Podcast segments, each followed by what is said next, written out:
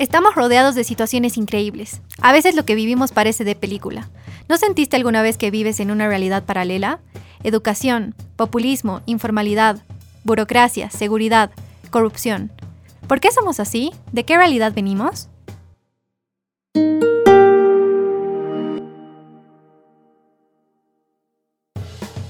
Bienvenido a Mundo Posible. En este episodio vamos a hablar de la corrupción.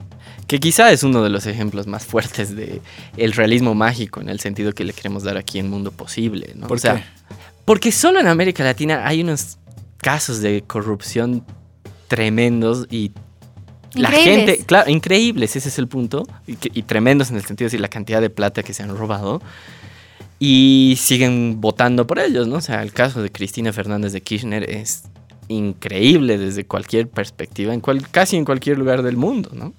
Y no es que queremos decir que en otros lugares del mundo no hay corrupción, pero hablamos de estos casos en concreto porque realmente son parte de, toda esta dinámica que estamos creando en el podcast. Vuelvo al tema de que son increíbles, ¿no? Pero Jorge, no sé si nos podrías contar un poco más de qué es lo que ha pasado con, con Cristina.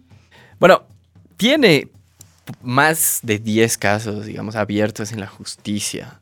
No, la idea no es entrar en cada uno de ellos ahorita, pero es vicepresidenta de la República Argentina. O sea, una persona que está más que sospechada de haber abusado de su posición como presidenta, antes fue presidenta, eh, puede con relativa facilidad salir eh, impune de todo eso, y nada fuera que sale impune, que eso puede pasar en otras partes del mundo, sino que se lanza la campaña como vicepresidenta y sigue teniendo un apoyo popular enorme, ¿no? Y es actualmente vicepresidenta de la República Argentina. O sea, es muy loco, es mágico, como decíamos aquí. O sea, si lo cuentas en, en, en otras partes no te creen, digamos. ¿no?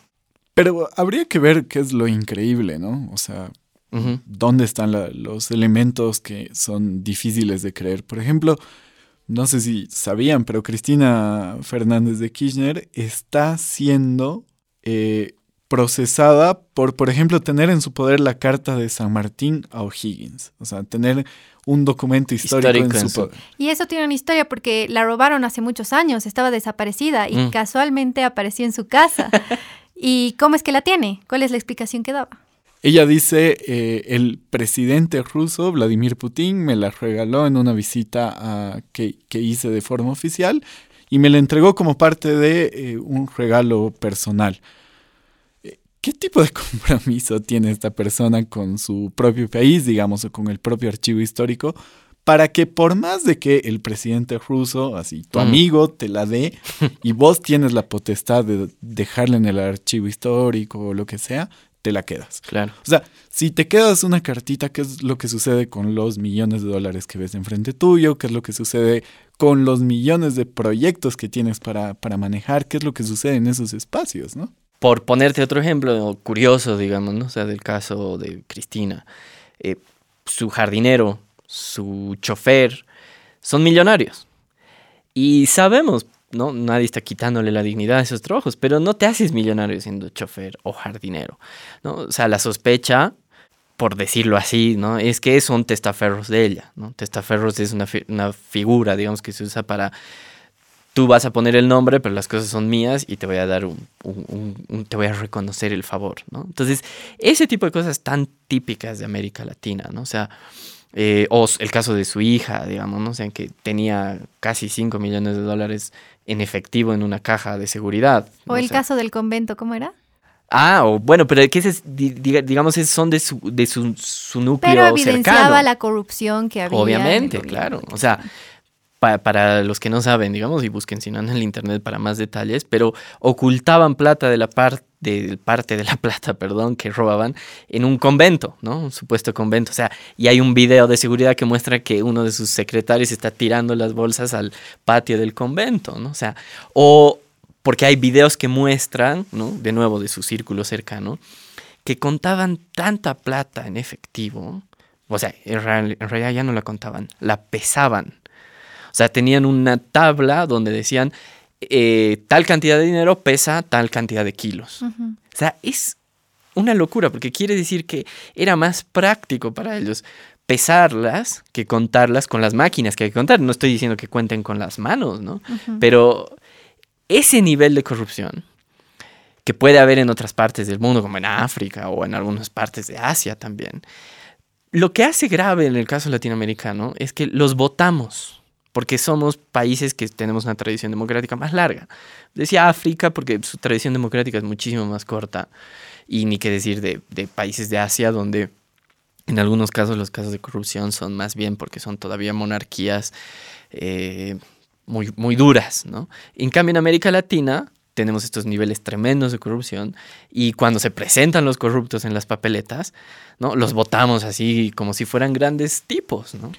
Pero tú que nos estás escuchando estás pensando, pero qué de mágico tiene la corrupción si yo la veo todos los días.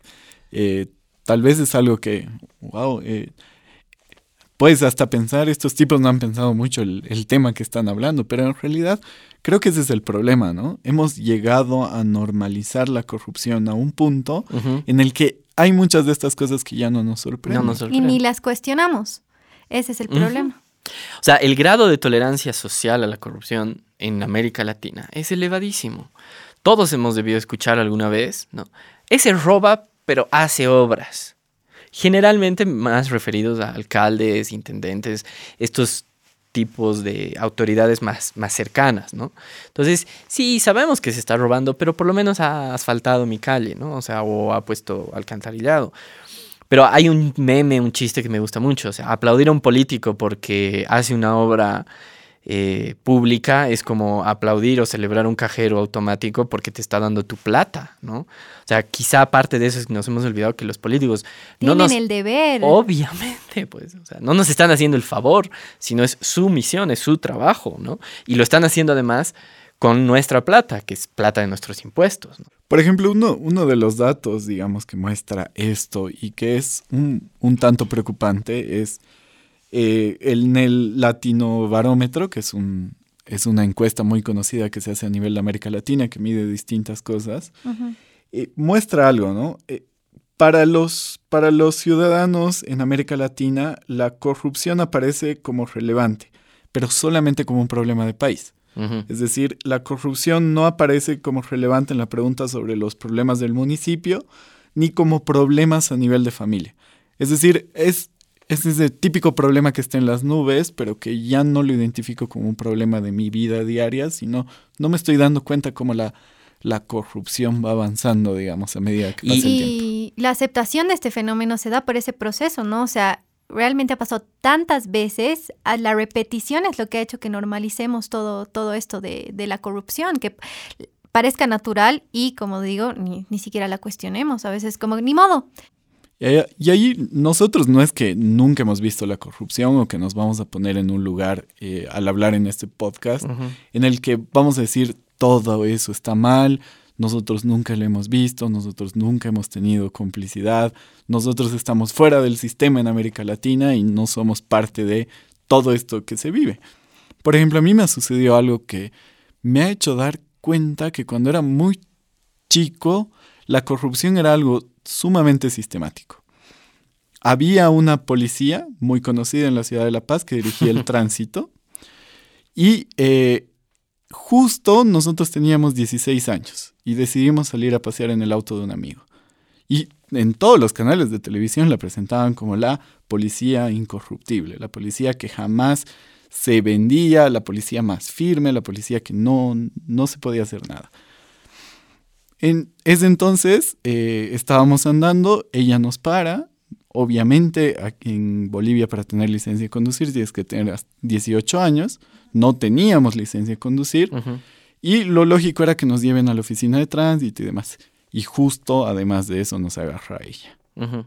Dentro de lo que sucede y de las cosas que uno ve y como reflejo, eh, mm, surge la iniciativa de ofrecerle hacer un trato a ella y de decirle, por favor, no llames a nuestros padres, creo que podemos arreglar, creo que podemos solucionar esto, disculpanos y demás.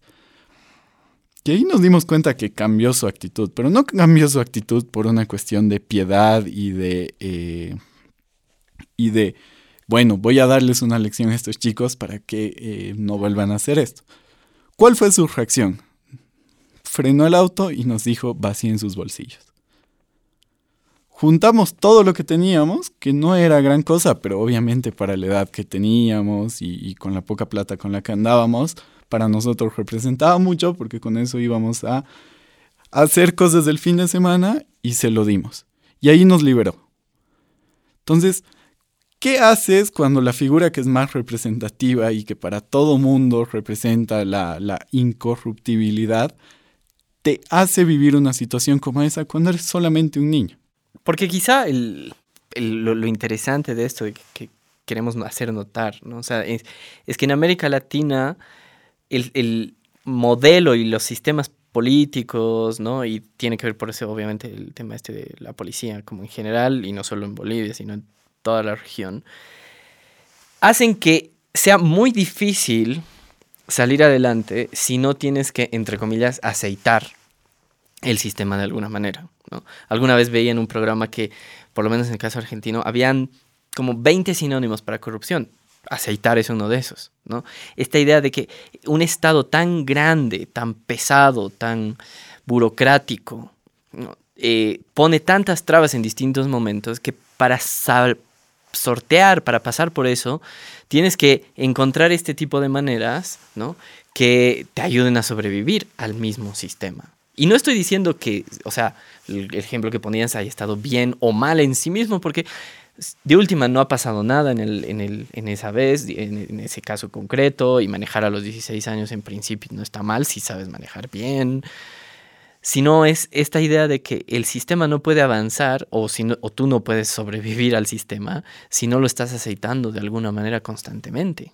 Porque además se han creado pues cargos alrededor de las lógicas de corrupción. Claro si en América Latina existen los tramitadores, es porque es necesario una persona que tenga los contactos dentro de la institución donde tienes que hacer un trámite. O simplemente el tiempo. Para poder hacer que salga adelante. Porque debería ser una cuestión en, la que entendemos, no sé si les ha sucedido eh, que me toca hacer un trámite, me dan la serie de requisitos que tocan y digo, puta, no entiendo nada. O que va a tardar años, pero así lo necesitas pronto. Pero cuando te decía también el tema del tiempo, o sea, simplemente tener tiempo, es que en América Latina pasa algo que eh, probablemente no pasa en otras partes. Es, hay gente que se alquila para hacer filas. Entonces dice, yo voy a ir temprano, te voy a cobrar X cantidad de dinero y cuando tú llegues cambiamos, hacemos pensar que eres familia y entras tú. He visto casos de mamás que alquilan a sus hijos para que la gente entre como preferencial. Y te ponían en el anuncio, ¿no? Yo estoy en la puerta todo el tiempo, como para que veas, ¿no? o sea, no es, no, es una irresponsabilidad, o sea, yo estoy monitoreando a mi hijo todo el tiempo, pero usalo, ¿no? Te lo alquilo para que dicen, vengo con un niño de tres años, tengo atención preferencial. Entonces no es falta de, creatividad o de buscarse labores, sino es... es, hasta, es, hasta divertido. Ese es lo del realismo mágico, sí, Pero es, es, una forma de entender que algo en ese sistema no está bien. O sea, podría cortar algún paso tal vez podría cortar un, eh, paso. Es importante evidenciar que hay una nula voluntad por parte de las eh, instituciones de luchar contra la corrupción. Realmente yo creo que cada vez lo hacen más difícil y eso hace que como ciudadanos, como personas, aceptemos la corrupción como un dato de la realidad. Pero hay, es que tú has tocado un punto bien interesante ahí también porque la, manera como queremos entender también corrupción en este sentido es eso, el abuso de las autoridades, ya sea altas o bajas, como un policía de tránsito o un ministro o presidente, de la posición de poder que tienen para beneficiarse personalmente, ya sea con poca plata como el oficial de tránsito o con miles de millones de dólares como el caso de la presidenta, ex presidenta y actual vicepresidenta de Argentina. Y decía que has tocado un punto súper interesante porque no hay esa voluntad, no porque la gente sea necesariamente antiética, sino porque se ha vuelto como el modelo de negocio de los partidos políticos y del Estado. Si yo gano la elección tengo que repartir un montón de cargos entre mi gente. Y si no hay suficientes cargos, los tengo que inventar.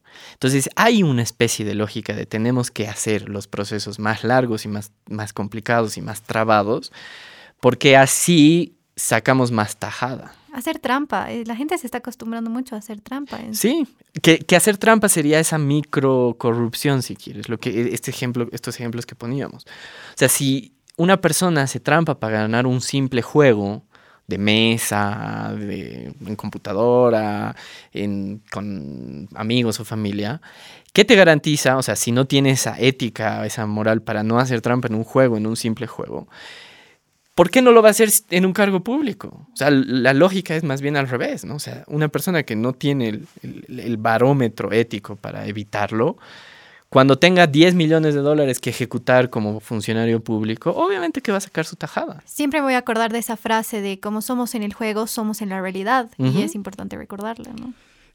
volviendo al latinobarómetro que tiene algunos datos interesantes, eh, por ejemplo, ante la pregunta si está de acuerdo o en desacuerdo con la frase, cuando se sabe de algo corrupto es mejor quedarse callado, la respuesta es interesante. La población de América Latina está dividida al respecto. Un 48% está de acuerdo y otro 48% en desacuerdo.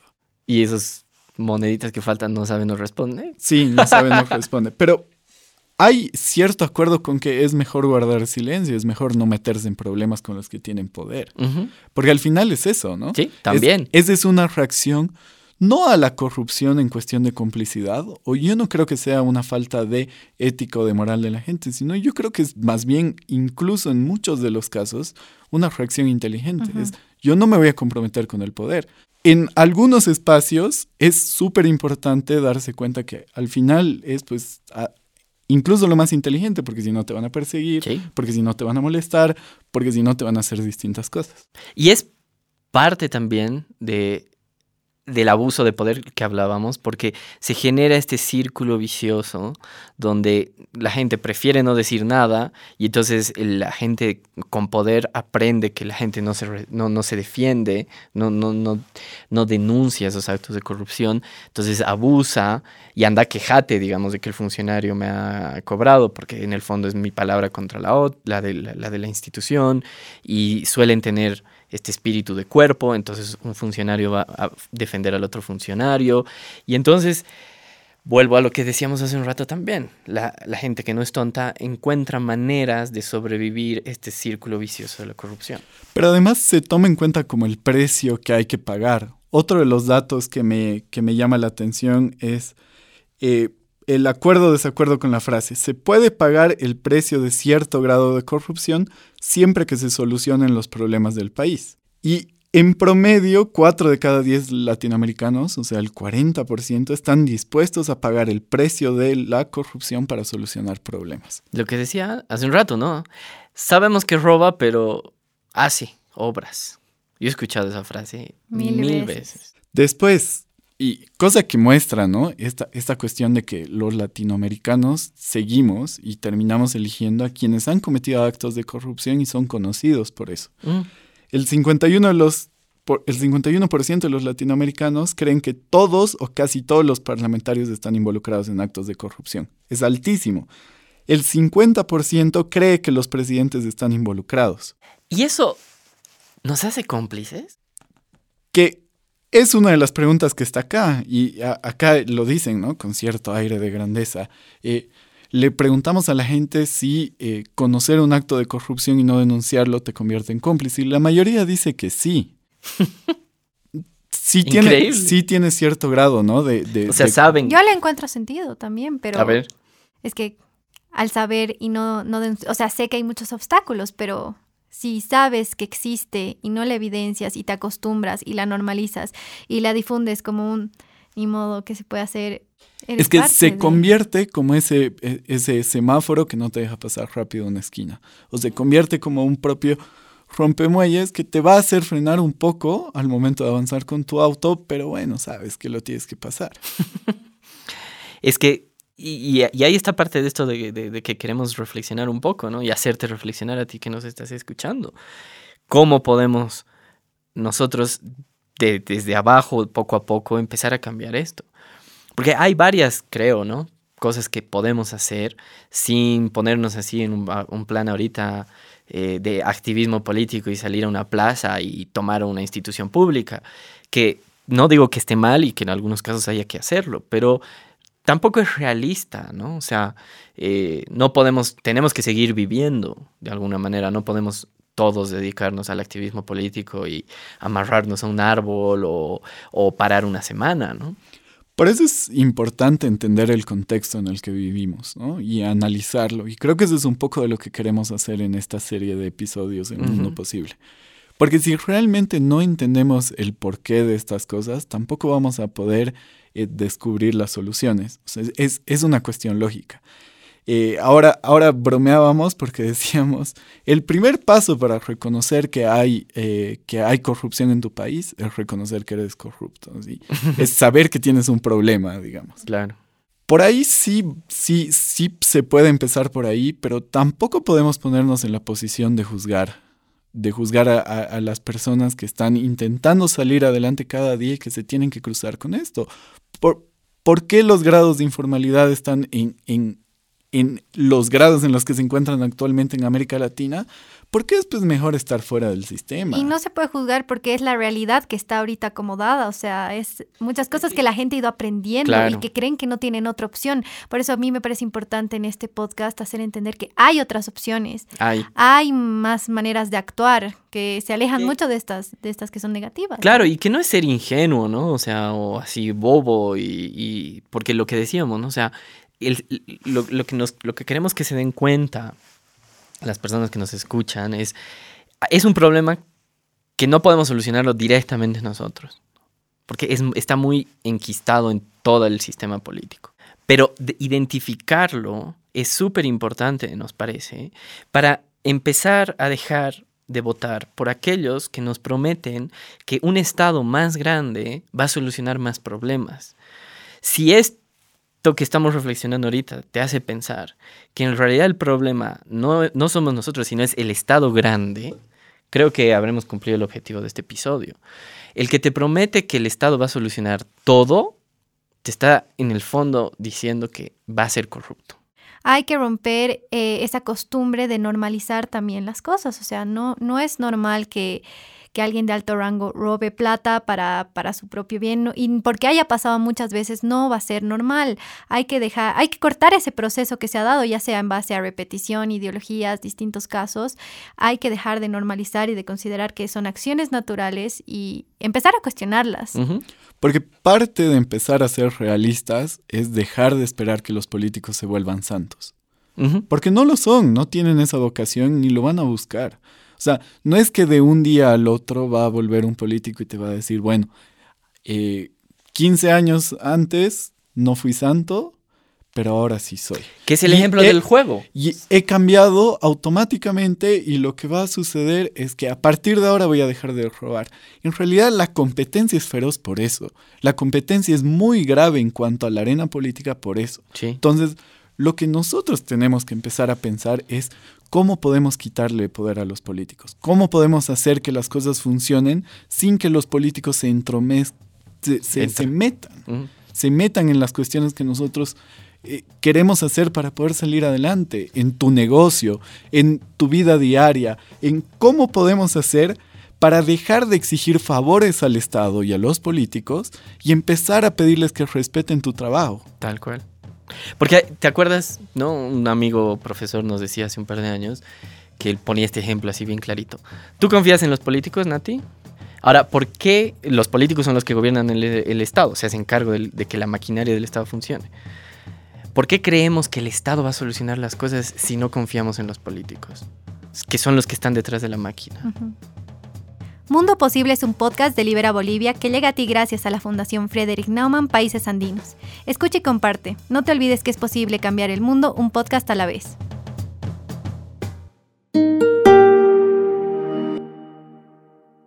Las opiniones expresadas en este programa son de exclusiva responsabilidad de los participantes y no necesariamente representan la opinión de la Fundación Frederick Naumann Países Andinos.